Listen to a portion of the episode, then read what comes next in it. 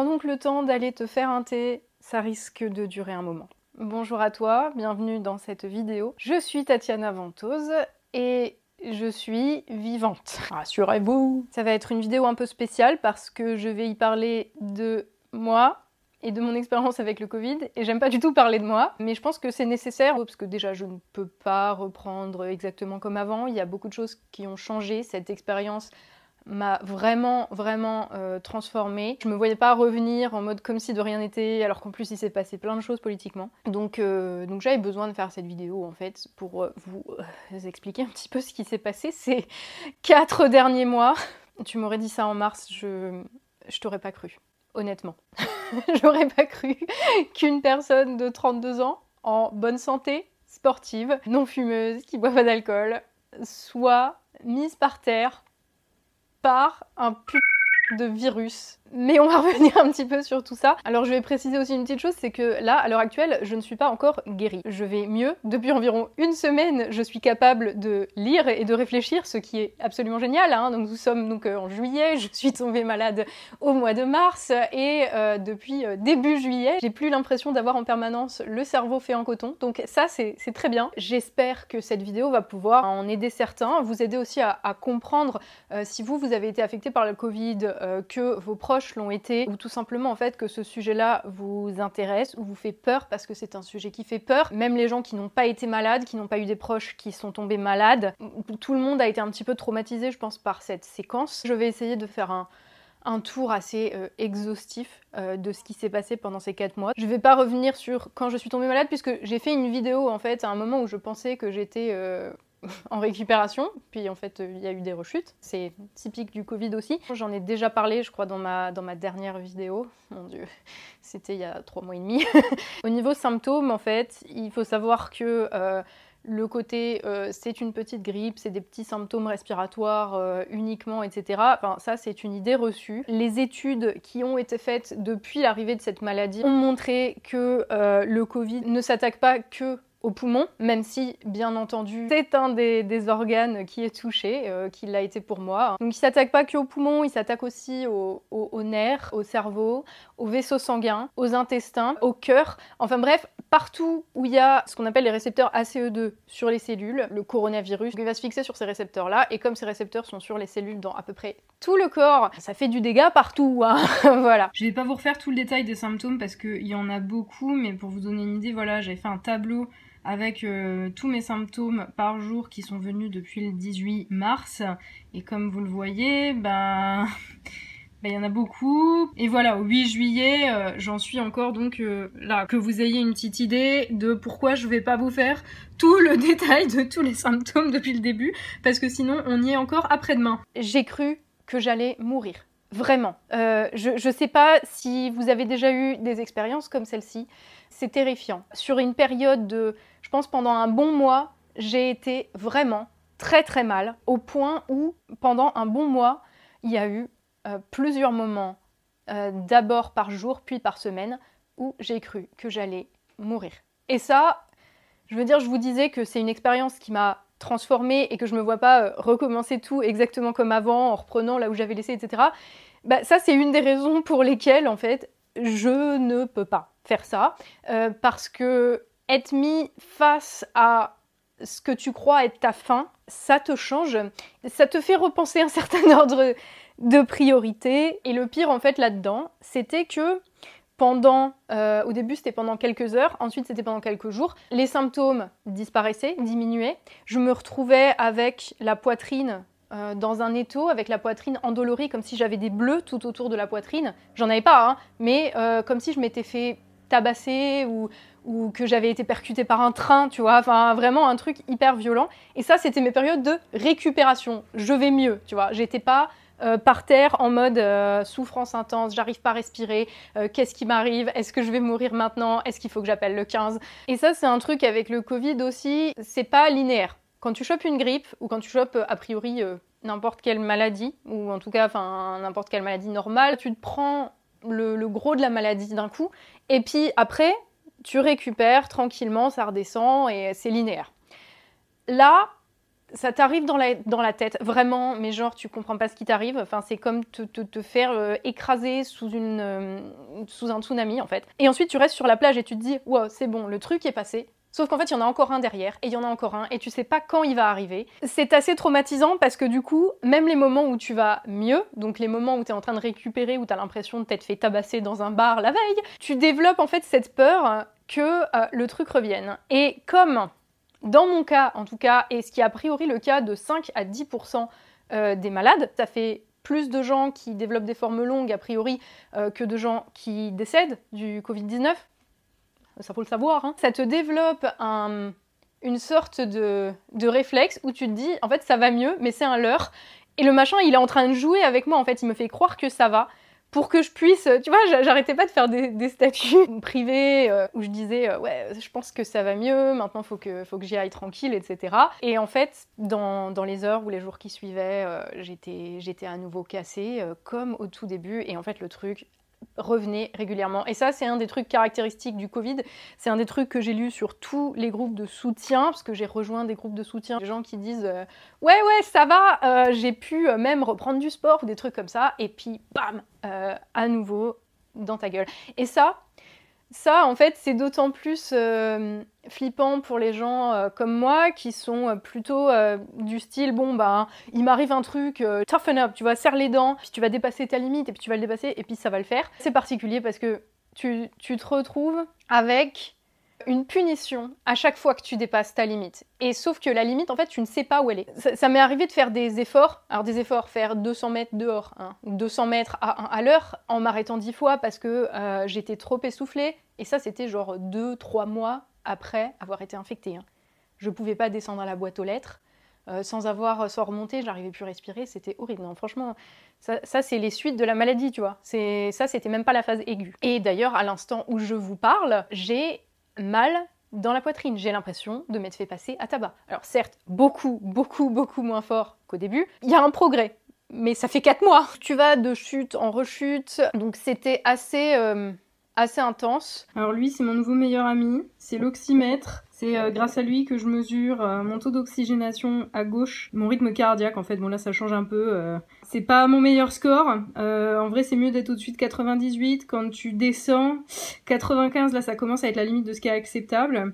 et puis au-dessus de 100 niveau battement par minute c'est quand même un peu chaud patate. Cet oxymètre donc c'est mon c'est mon meilleur ami euh, depuis 4 euh, mois. Grâce à lui, euh, j'ai pu vérifier que j'étais pas en insuffisance respiratoire. Il y a des moments où je suis descendue dans les bas 90, ce qui est pas excellent du tout. Il y a même des moments où je suis descendue dans les 80, là ça m'a fait flipper, mais c'est remonté assez vite. C'est vrai que les, les battements par minute en général, bon, vaut mieux être entre t'es entre 60 et 80 au niveau du cœur. Là je suis à 102. Vous imaginez que c'est pas grave grave, mais mais c'est pas super super quoi. Donc euh, j'ai eu mieux, j'ai eu pire, mais voilà, c'était juste pour vous donner un petit aperçu. Il y a un blog d'un médecin en fait qui a chopé un Covid long, aussi euh, un, anglophone, Paul, Garner je crois, qui a chopé le Covid-19, qui a chopé une forme longue, et qui t'explique que euh, avoir le Covid long, c'est comme avoir un radar de vitesse, sauf que tu sais pas quelle est la vitesse limite autorisée et que tu l'apprends que quand tu reçois l'amende. L'amende étant ces symptômes physiques qui te reviennent et te refoutent par terre pour euh, quelques heures, quelques jours, euh, voire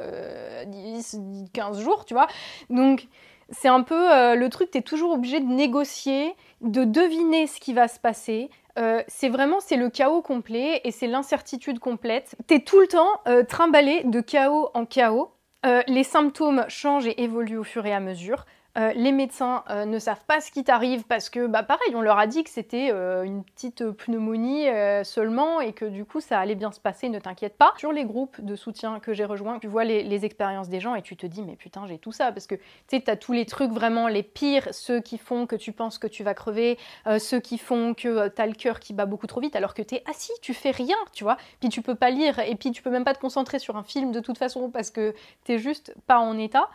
Et, là, tu as le cœur qui se met à battre hyper fort, hyper vite. Tu as des palpitations. Tu vois, donc ça, c'est les symptômes vraiment les, plus horribles. Euh, genre, euh, tu vois, respirer. Ça, quand tu as du mal à respirer, que tu as l'impression d'avoir les poumons, euh, tu sais, il y a plein d'eau dans tes poumons, des bruits de crépitement et tout. Ça, c'est flippant. Quand il y a des trucs qui se passent du côté de la poitrine, globalement, quand c'est le cœur ou quand c'est les poumons, et que c'est des organes vitaux qui sont en jeu. Enfin, c'est compliqué à vivre. Et après, tu as tous les à côté, les conséquences, donc les espèces d'éruptions cutanées, tu sais pas d'où elles viennent, euh, tu, te réveilles le matin, tu as des plaques rouges partout, euh, t'as jamais vu ça, t'as jamais eu ça, t'as jamais eu de problème de peau avant, et, ça arrive, et puis au bout de deux jours, une semaine, ça passe, tu sais pas pourquoi. Euh, dans Forrest Gump, quand il dit la vie, c'est comme une boîte de chocolat, on ne sait jamais sur quoi on va tomber, bah le Covid, c'est ça, c'est comme une boîte de chocolat, tu ne sais jamais sur quoi tu vas tomber, et même après 4 mois, il arrive à te surprendre. Le pire, c'est que comme je m'en suis pas encore euh, vraiment sortie, même si là, vous voyez, là je peux vous parler, etc. Mais il y a 10 jours, j'étais pas capable de ça. Hein. Il y a 10 jours, j'étais pas capable de vous parler en restant euh, concentrée. Jusqu'à il y a environ 10 jours, j'étais un zombie. Euh, 10 jours, une semaine même, euh, on est le 7 juillet à l'heure où je tourne cette vidéo, j'étais un zombie. Donc déjà, il y a un énorme progrès. Alors euh, j'ai pris tout un tas de trucs, tout un tas de médocs. Et même tu vois quand tu prends des médocs et que ça va mieux, en fait t'es tellement habitué à ce que euh, les vagues viennent et puis s'en aillent euh, au bout de X temps, tu sais pas pourquoi parce qu'il n'y a aucun schéma qui est cohérent, hein, tu sais pas qu'est-ce qui déclenche quoi, enfin ça vient tout seul, ça s'en va et tout. Du coup même quand il y a un médoc et que tu te dis ça marche, tu te dis en fait si ça se trouve c'est pas du tout ça. Et je pense que dans la plupart des cas en fait c'était même pas le médoc vraiment. À part l'infection pulmonaire où le quatrième antibiotique a fini par marcher tu vois où je me suis dit bon là il y a, y a, un mieux par rapport à ça. Et le tout dernier truc qui m'a redonné mon cerveau et ça je remercierai jamais assez mon médecin c'est la vitamine B12 en fait parce que la vitamine B12 elle est impliquée dans la constitution de la gaine de myéline autour des nerfs. Je suis pas tout bib en tout cas euh, pour moi qui était encore tu sais, quand t'es la grippe, que t'arrives à rien faire, que t'es faible, que tu n'arrives pas à te concentrer, que tu lis mais tu, tu comprends pas ce que tu lis. Euh, enfin voilà, vous imaginez, moi, moi je pouvais pas lire, je ne pouvais pas parler politique. J'allais sur Twitter, j'avais le cœur à 150. Sérieusement, enfin voilà, c'est pour ça que j'ai pas encore réinstallé Twitter. Au-delà des, des médocs purs et simples, parce que je viens de vous dire, c'est pas. À part le dernier, la, la vitamine B12, en fait, qui a vraiment eu un effet et je l'ai senti et j'ai senti que c'était ça. Enfin, de toute façon, la, maladie te défonce tellement tout sur son passage que de toute façon, après, t'es carencé en tout. Donc, comme j'avais pris à peu près tous les compléments alimentaires, je vous jure, j'aurais pu ouvrir une pharmacie chez moi pendant 4 mois. Mais du coup, comme j'ai pris tous les compléments alimentaires possibles et imaginables, mais pas la B12, parce que je me disais, ouais, quand même, enfin voilà, je vais pas non plus euh, tout ça. Et en fait, euh, la B12 pour moi en tout cas a été quelque chose de salvateur parce qu'elle m'a redonné l'usage de mon cerveau. J'ai arrêté d'avoir des problèmes neurologiques, des tremblements, des, fourmis partout. Euh, j'ai arrêté de lâcher des objets. J'ai pu me concentrer à nouveau. Je ne m'arrête plus au milieu des phrases en me rappelant plus ce que j'allais dire. Euh, tu vois et ça, vraiment, ça, ça a été salvateur. C'est pour ça aussi, tu vois, que ce que je te disais au début, que je me vois pas reprendre en mode tout est pareil, etc. Parce que, tout simplement, je ne suis plus la même personne parce que j'ai été confrontée à quelque chose qui a été tellement violent et tellement puissant, qui m'a mise ben, limite face à une crise existentielle. Alors, euh, la crise existentielle, t'as pas forcément le temps de la résoudre quand t'es trop occupé à te demander si tu vas crever. Tu vois, j'ai prié pour ma vie, sérieusement, que je deviendrais une meilleure personne si je m'en sortais, si euh, on me laissait passer cette vague-là. Je sais même pas ce que je priais. C'est juste euh, cette, espèce d'instinct dans, les tripes, quoi, le truc qui te fait te dire mais mais je peux pas crever maintenant, quoi, c'est pas possible. Quand t'as été mis face à ça et que en plus après euh, enfin pas après, mais pendant plusieurs mois, tu perds ta capacité à réfléchir. Moi, tu m'enlèves mon cerveau, ma possibilité de faire du sport et d'aller marcher en forêt, tout ce que ça crée. À un moment, j'ai dû perdre, je pense franchement, 10 kilos. Au bout de trois mois, quand j'ai commencé à perdre mes cheveux, tu m'enlèves tout ça et je ne sais plus qui je suis. Et c'est pour cette raison, euh, tout simplement, que en fait, j'ai reconsidéré, j'ai repensé plein de choses. Alors, on va venir au, projet, à la suite, parce que c'est pas encore très très clair hein, dans ma tête. Hein. Je vous dis, ça fait une semaine que je suis capable de penser, de formuler tout ça et, et, ça fait du bien. Hein. Ça fait du bien de pouvoir vous reparler, de pouvoir vous reparler normalement, de me sentir moi à nouveau. Parce que là, pendant trois mois et demi, j'étais dans un corps que je ne reconnaissais pas, que je ne connaissais pas, qu'il fallait que j'apprenne à connaître. Je n'étais pas moi. Et euh, avec un cerveau qui ne fonctionnait pas, où je ne pouvais pas du tout parler comme je voulais, je ne pouvais pas euh, lire comme je voulais, je comprenais rien à ce qu'on me disait, tu vois, on me parlait, je regardais un film ou des trucs comme ça, et, au bout de, quelques secondes, minutes, c'était blackout. C'était juste, euh, non, foutez-moi la paix, il n'y a rien qui importe de toute façon. Il n'y a rien qui importait euh, au-delà de mes besoins primaires, de euh, il faut que je mange, il faut que j'aille me laver, il faut que j'essaye de dormir. Alors ça, c'est une autre affaire. Mais voilà. Et il n'y avait rien qui comptait au-delà des prochaines heures. Et là, ça fait une petite semaine avec cette, cette B12 en fait que je récupère mes facultés cérébrales et je vous dis même pas la bouffée d'air frais que ça me fait. C'est un truc de malade. Et je pense que ça se voit, enfin ça joue sur mon mental aussi. Alors encore une fois, tout ne va pas bien, j'ai encore des problèmes, des symptômes physiques, etc. Euh, mais là, tu vois, là, je me, retrouve. Il y a même des moments où je me disais, euh, t'es morte en fait, et il faut que tu apprennes à, faire avec cette autre personne. Euh, ça vous fait passer par des trucs bizarres, hein, les maladies comme ça, c'est étrange. Et dites-vous que j'ai pas été hospitalisée. Après, je tiens le fait de ne pas avoir été hospitalisée au fait que euh, j'étais capable de donner des nouvelles à mon médecin tous les jours. Et ça, il me l'a dit. Si vous m'avez pas donné des nouvelles tous les jours, en fait, euh, avec vos symptômes, etc., l'évolution du truc, euh, je vous aurais fait hospitaliser. Ne serait-ce que parce que ça durait trop et que c'était pas possible.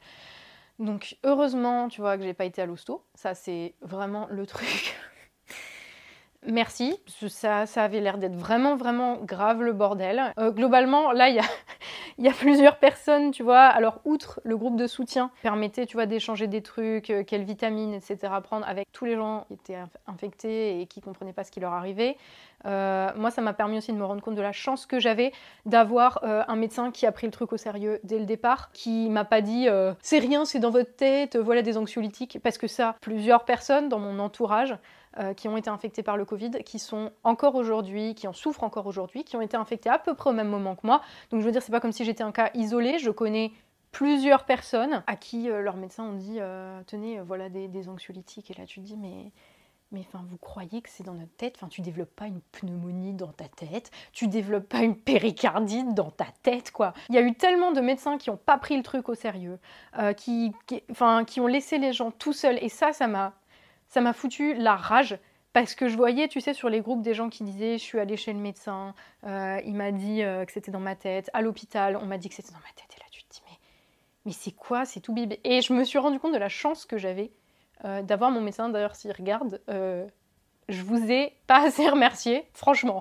Voilà, donc mon médecin, Tommy qui a été là, qui a été là, qui m'a tenu la main à 3h du matin quand j'avais le cœur qui battait beaucoup, beaucoup, beaucoup trop fort et qui a été là euh, tout le long. Les, gens comme ça, euh, qui restent près de vous, qui vous abandonnent pas, qui, qui vous prennent au sérieux et qui abandonnent jamais alors que alors que moi, j'étais sur le point d'abandonner. Moi, j'étais à me dire, mais c'est perdu, je vais être comme ça toute ma vie, je vais mourir, euh, je vais, tu vois, je je vais pas tenir le choc et tout. Euh, et, Tommy, il a été là dans ces moments-là, et c'est lui qui m'a dit non, non, là, là, tu te relèves et tu te bats, tu vois. Et bah, mine de rien, euh, ça joue énormément. Donc j'ai eu la chance d'être soutenue par mon médecin, par Tommy, et les gens en fait que, que je connais qui ont été infectés, avec qui on se donnait des nouvelles régulièrement et où on se disait mais enfin on se soutenait mutuellement tu vois quand il y en avait une qui qui, euh, qui allait pas bien ou un autre qui allait pas bien on se on se disait non mais allez ça y est c'est juste une vague celle-là elle va passer aussi elle va passer aussi. Euh, j'ai l'impression que ça va quand même mieux que la vague elle est moins forte que celle d'il y a trois semaines. Allez ça va bien se passer ne t'inquiète pas. Enfin voilà j'ai eu un bol infini d'être bien entourée.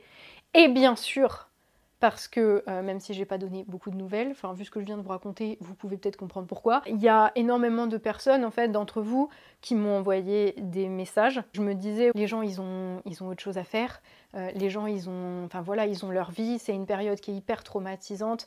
Euh, qu'est-ce qu'ils en ont à foutre de ma gueule? Enfin tu vois même ce serait normal tu vois que et, en fait, j'ai reçu plein, plein, plein de messages. Et tous les jours, je recevais des messages de soutien, euh, des messages hyper gentils. Et j'ai répondu à rien parce que je ne pouvais pas. Et d'ailleurs, je consultais même pas mes messages. Euh, je vous dis, j'ai supprimé toutes mes applis euh, Instagram, Twitter, Facebook, tout. J'ai tout supprimé de, mon téléphone. J'y allais plus. Les écrans me pétaient la tête. Et de toute façon, j'étais pas capable de comprendre ce que je lisais. mais le truc qui est resté, tu vois, c'est qu'il y avait vous qui continuait à, me soutenir et à m'envoyer des messages, tu vois. Et quand j'y allais, je voyais tous ces messages euh, et, j'avais envie de pleurer parce que je me disais, mais je vais jamais pouvoir, euh, je vais jamais pouvoir euh, vous rendre ce que vous, vous m'avez donné pendant cette période-là. Je le pense encore, je sais pas comment je vais vous rendre ça. Merci. Donc vous voyez, je, je, fais partie quand même des gens qui, dans, le, dans la difficulté, mine de rien, ont eu énormément de chance. Après, euh, évidemment, bah, comme tout le monde, j'ai eu euh, des gros soucis, notamment euh, au labo. Bah, je vais, je vais d'abord vous expliquer pourquoi j'ai pas été testée, parce que ça, c'était le truc marrant. En fait, au tout début, quand j'ai été diagnostiquée, donc sur symptômes, les médecins m'ont dit, de toute façon, vous ne serez pas testé puisque vous n'êtes pas hospitalisé. les tests, c'est pour les gens, les gens à l'hôpital, etc. Il y en a pas beaucoup, donc de toute façon, voilà, on va considérer que vous l'avez, et puis bon, ça s'est vérifié hein, sur la durée. Et du coup, en fait, après, j'ai passé plein de tests, j'ai fait plein de, de scan, de bio, enfin je sais pas combien de fois je suis allée au, labo. C'est la première fois où je suis allée au labo. J'avais deux ordonnances. J'avais une ordonnance pour la bio et une ordonnance pour le RT-PCR parce que mon médecin m'avait dit bon bah quand même s'ils peuvent vous faire un, test euh, PCR, donc celui avec le truc dans le pif là, faites-le quand même juste pour avoir le papier, etc. Euh, j'y suis allée, on faisait la queue dehors, j'étais masquée, il y avait des gens qui n'étaient pas masqués hein, dans la file d'attente. Hein. Donc je n'ai rien touché, je me suis désinfecté les mains en arrivant, évidemment. J'étais sur le pas de la porte et la laborantine a vu mon ordonnance avec euh, RT-PCR là. Elle a littéralement pété un câble. Elle m'a humiliée. Elle m'a dit Qu'est-ce que vous faites là? Euh, Vous n'avez pas le droit d'être là. Votre médecin, il aurait dû vous dire que vous n'avez pas le droit d'être là. Alors, mon médecin, quand je lui ai dit ça, il a vérifié. A priori, euh, j'avais tout à fait le droit d'être là oui, vous vous rendez pas compte, maintenant, il va falloir que je change de blouse à cause de vous. Euh. Et t'es là, mais euh, waouh. Euh, ok, donc en fait, il faut pas être malade pour avoir une prise de sang.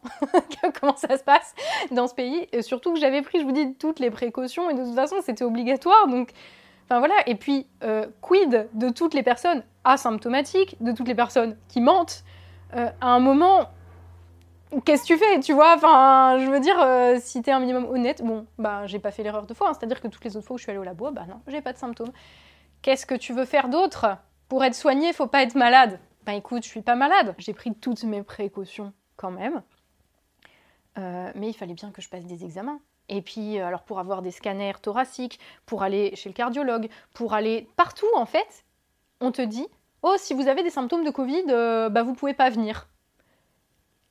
Ben ok, mais du coup, tout le monde euh, va mentir et du coup, c'est juste c'est quoi ce, pays où en gros il faut pas être malade pour être soigné? Bon bref ça c'était un truc qui était abusé. En vrai je n'ai fait aucun, euh, aucune analyse, aucun truc dans la période où a priori j'étais contagieuse, c'est-à-dire les, deux premières semaines euh, normalement. Et puis de toute façon là où on est le plus contagieux c'est juste avant que les symptômes se déclarent. Donc euh, au final je n'aurais pas été testée et après en fait j'ai passé tellement d'examens en fait que je, je me suis dit à quoi ça sert en fait même de savoir, je m'en fous. Enfin de savoir c'est même pas de savoir, c'est d'avoir le papier qui dit que je l'ai eu. Parce que moi, je sais que je l'ai eu. Je vais te dire, vu, vu ce que j'ai vécu, euh, t'inquiète pas que je sais que c'était pas une grippe, tu vois. Au fur et à mesure, tu vois, il y a quand même de plus en plus de gens et d'institutions qui se sont rendus compte qu'il y avait des gens qui avaient des séquelles ou qui avaient des Covid qui ne passaient pas et qui ont commencé à s'y intéresser. Euh, j'ai envoyé un message à la Pitié Salpêtrière, qu'ils faisaient une étude, mais j'ai l'impression que c'était plus une étude de recherche, mais sur les Covid longs quand même. Donc j'ai envoyé un message, je n'ai jamais eu de réponse. Avec mon médecin, on a aussi fait un dossier pour, euh, pour le programme de réhabilitation de l'hôpital en région parisienne. Et du coup, il fallait tout un tas d'examens pour prouver que en gros, c'était pas autre chose que le Covid. Donc j'ai fait un dossier pour ce programme-là où tu t'es normalement suivi par un, par des kinés, des cardiologues, des pneumologues, des infectiologues, euh, des, des psys aussi, parce que mentalement, c'est ce que je vous disais tout à l'heure, euh, mentalement ça te percute hein, euh, quand même un petit peu. donc voilà, donc tu sais, où tu as, un suivi en fait global de tes séquelles ou de ta maladie de longue, slash presque chronique, enfin on peut pas encore parler de chronicité parce que ça fait moins de 6 mois, mais voilà. Et j'avais l'impression d'être en train de faire un dossier, tu sais, pour rentrer dans une école ou un truc post-bac où il fallait faire un dossier avec avec euh, oui, tel IRM, tel scanner, tel bio, la lettre de recommandation de ton médecin, enfin tout, tu sais. Bon, à ce jour, euh, pas de réponse. Hein. J'imagine qu'il y a beaucoup de monde qui a besoin d'un suivi, mine de rien. Et comme il n'y a que, à ma connaissance, un hôpital en France qui s'occupe de ça, voilà. De toute façon, je m'en suis toujours sortie à peu près toute seule enfin à peu près toute seule entre guillemets parce que tu t'en sors jamais tout seul c'est bien ça le truc. J'étais euh, tellement bien entourée euh, que ça soit dans mon entourage physique proche ou euh, par, vous en fait que je me dis bon je vais je vais surmonter ça quoi. Je comprends aussi que les gens qui ne vivent pas le truc ne puissent pas comprendre. Parce qu'on te dit à la télé, ça dure 15 jours, si t'es pas euh, vieux, obèse et en hypertension, tu vas récupérer euh, tranquille, tu vas pas mourir, donc c'est bon. On te dit à la télé, c'est une grippe, on te dit que ça va faire moins de, de, morts que les accidents de trottinette, etc. Donc tu sais, il y a vraiment eu un truc de minimisation de ce que c'était cette maladie, et du coup je comprends que les gens, quand ils ont quelqu'un de leur entourage qui leur dit euh, je suis malade depuis 4 mois, ils, mettent ce truc-là en doute. mais du coup, si vous avez un proche euh, qui a été atteint par le Covid et qui ne s'en sort pas, il n'est pas en train d'affabuler ou elle n'est pas en train de, de mitonner quelque chose pour avoir de l'attention. C'est un truc qui te détruit, qui te défonce, qui te casse, qui te fout par terre. Après, je sais qu'il y a toujours des gens qui vont, peut-être aussi pour se rassurer, euh, qui vont dire non, mais c'est pas vrai du tout, euh, elle exagère, nan, c'est qu'une grippe, machin. Je veux dire, vous pensez ce que vous voulez. moi, je sais ce que j'ai vécu et je le, souhaite à personne. Même pas les gens qui disent ou qui disent à mes potes ouais, euh, c'est bon, c'est dans votre tête, etc. Parce que il y en a, tu vois, les, amis, les collègues, les médecins qui ont dit à mes, à mes potes qui sont dans le même état que moi, et euh, évidemment, moi je sais ce qu'ils vivent, donc euh, voilà. Ah, mais t'es là, mais tu te rends compte en fait de ce que tu dis à quelqu'un qui est malade Et même à ces gens-là, je ne leur souhaite pas de choper ce truc. C'est l'enfer absolu. Il va sans dire que je suis pour le port du masque en public, etc. Le temps que le machin se calme. Il va sans dire que, je pense qu'en fait, euh, il faut prendre ses précautions. Après, il y a un, il y a un travail qui n'est pas fait à la, tête de l'État, mais bon, ça, pareil, je ne vais, pas, vais pas en parler maintenant. Mais disons qu'il y a des graves manquements, et il y a eu des graves manquements, et quand bien même ils disent le contraire, quand bien même ils disent il n'y a jamais eu de pénurie de masques, t'es là, mais il y a encore une pénurie de masques. Il y a des FFP2 nulle part que je sache, et les FFP2, c'est ceux qui te protègent, et pas seulement qui protègent les autres. Mais bon, bref, c'est pas parce qu'on a des euh, dirigeants iniques et incapables qu'il faut qu'on soit irresponsable pour autant. En tout cas, enfin moi c'est pas ma philosophie. Euh, le fait que nous on fasse, euh, qu'on prenne nos précautions, qu'on porte des masques, etc. ça ne dédouane pas nos dirigeants. Après, je vous dis, moi, de porter des masques en public, en vrai, moi je sors quasiment pas. Je sortais déjà pas énormément avant. Là, euh, là, moi, de toute façon, je sors pas. Après, je suis pas contagieuse. Hein. Enfin, a priori, le, le virus n'est plus là du tout. Alors, il y a plusieurs hypothèses. Pourquoi je serais encore malade alors que je serais plus contagieuse? Ça serait euh, parce que soit euh, mon système immunitaire a continué à se battre contre un virus qu'il ne connaissait pas, et même si le virus est parti, en fait, mon corps continue à se battre en fait pour éradiquer la menace. Et il y a l'hypothèse que de toute façon le virus a tellement tout détruit en fait que je suis en déséquilibre et en carence de tout. Ça va mettre du temps à se remettre et que ça donne ce qu'on appelle une encéphalomyélite, je sais plus quoi. Enfin bref, bon bref, un syndrome qui arrive souvent suite à des infections virales qui fait que t'es encore malade pendant très longtemps, etc. je pense que c'est un peu un truc à mi-chemin entre les deux. Les études, les scientifiques, euh, les chercheurs disent que c'est un truc un petit peu à mi-chemin peut-être entre les deux. Après, moi je pense que l'inflammation s'est calmée, que là je suis vraiment dans la phase de récupération. Et même si j'ai encore des vagues plus petites, moins fortes, plus courtes, qui me viennent dans la tronche, euh, que je me réveille encore au milieu de la nuit euh, avec le, le cœur à 120, tu vois, voilà, cette nuit par exemple, ou que j'ai encore aujourd'hui cette sensation d'avoir été passé à tabac avec des battes de baseball. mais c'est clair, c'est rien à voir avec ce que j'avais avant. Donc je pense que c'est un peu un truc à mi-chemin entre tout ça. Euh, je pense que c'est quelque chose. Euh, enfin, il faut que, il faut que je laisse le temps aussi à mon corps. Euh, de récupérer. Donc là, je vais clairement pas reprendre en mode gros bourrin tank comme je fais d'habitude. Je reviens, voilà. Alors vous voyez, je suis, je suis là, je suis bien, mais mieux que je ne l'ai été, et capable de faire, capable de travailler, peut-être en étant moins productive qu'avant, mais je suis là et je suis infiniment reconnaissante à la vie juste d'être là. Je suis infiniment reconnaissante aux gens qui, m'ont entouré pendant cette séquence, à mon médecin aussi, parce que lui non plus, il a jamais abandonné. Alors que moi, j'étais là en mode ouais, non, mais c'est bon, j'en ai marre de faire des tests et euh, de prendre des médocs et, et, que ça marche jamais, ça revient toujours. Euh, et, c'est lui qui a insisté pour que, pour que je prenne quand même la B12 juste pour voir, tu vois. Je pense que c'est pas forcément le cas pour tous les Covid longs mais ça peut être en tout cas une piste à creuser. Euh, je pense qu'il y, a encore des carences sur plein d'autres trucs parce que, euh, je vous dis, c'est comme si euh, tout mon corps, mon système immunitaire avait subi un, enfin, des tsunamis à répétition, donc forcément, bah, tu, gardes des séquelles, tu as des carences. J'ai l'impression, d'ailleurs, c'est pas juste une impression, mais d'avoir pris 10 ans dans la gueule, peut-être dans la tête aussi. C'est peut-être pas un mal après tout, et du coup, bah, pour la suite Pour la suite, là maintenant, je sais pas exactement où je vais aller. Vais surtout là en mode euh, je, me pose, je me recentre parce que forcé, mais en tout cas voilà. Si j'avais pas chopé ça et que j'avais pas été obligée en fait de pas juste de ralentir mais d'être complètement à l'arrêt, j'aurais continué comme avant voire encore plus rapide parce que c'est encore plus le chaos. Et on va avoir l'occasion d'y revenir dans les semaines et dans les mois qui viennent, vous inquiétez pas, parce que euh, il y a bien une chose sur laquelle ma détermination n'a été que... Alors c'est même pas que ça a été renforcé, parce que je suis passée par des périodes où, où j'étais tellement focus de toute façon sur... Qu'est-ce qui va se passer dans les six prochaines heures? Est-ce que je vais mourir? Euh, Maintenant tu manges, maintenant tu te laves, maintenant tu dors. Que j'ai eu forcément des moments où, euh, ouais, de toute façon, euh, rien ne sert à rien, on peut pas changer ça, c'est. Voilà. Alors ça m'a redonné après une détermination, mais je dirais une détermination qui est différente, beaucoup plus profonde en fait, et qui est pas juste du domaine de la réaction, tu vois, où j'étais sans arrêt à réagir sur tous les sujets, etc., et, à moutrancer, ça se dit ça, moutrer, moutrer, sur tous les sujets. Et, et en fait là, euh, je sais pas comment vous expliquer, mais je ressens profondément en fait euh, certaines choses comme étant, comme, étant importantes et d'autres comme étant des, des, trucs annexes, des chiffons rouges qu'on nous agite pour pas qu'on s'occupe en vrai de vrais problèmes. Et j'espère que si je garde quelque chose de cette séquence terrible. J'espère que ça va être ça, ce sens des priorités et surtout que je vais savoir quoi en faire. Euh, maintenant, enfin, c'est ce que je vous disais, tout est, tout est différent.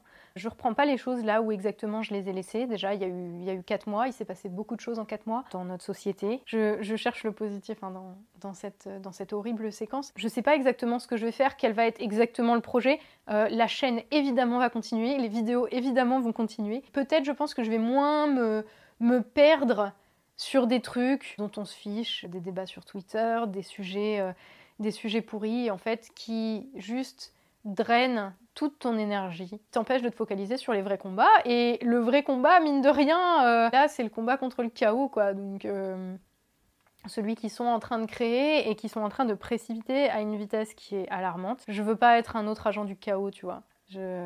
Ça, c'est clair et net, parce que le chaos, il il a été dans ma vie. Il faut avoir un équilibre dans tout, tu vois. C'est pas bien que tout soit toujours carré, etc.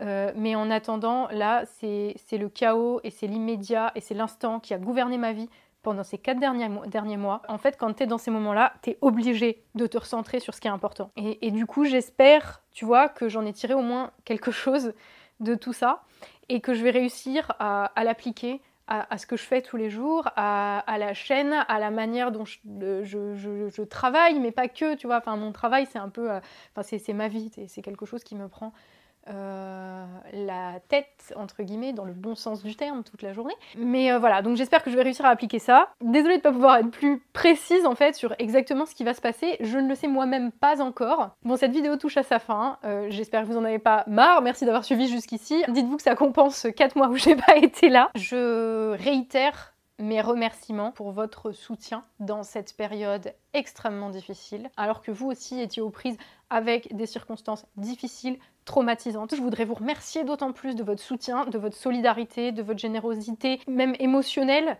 et, d'avoir su rester positif et de m'avoir envoyé tout l'amour du monde dans cette séquence-là, parce que ça m'a beaucoup, beaucoup aidé.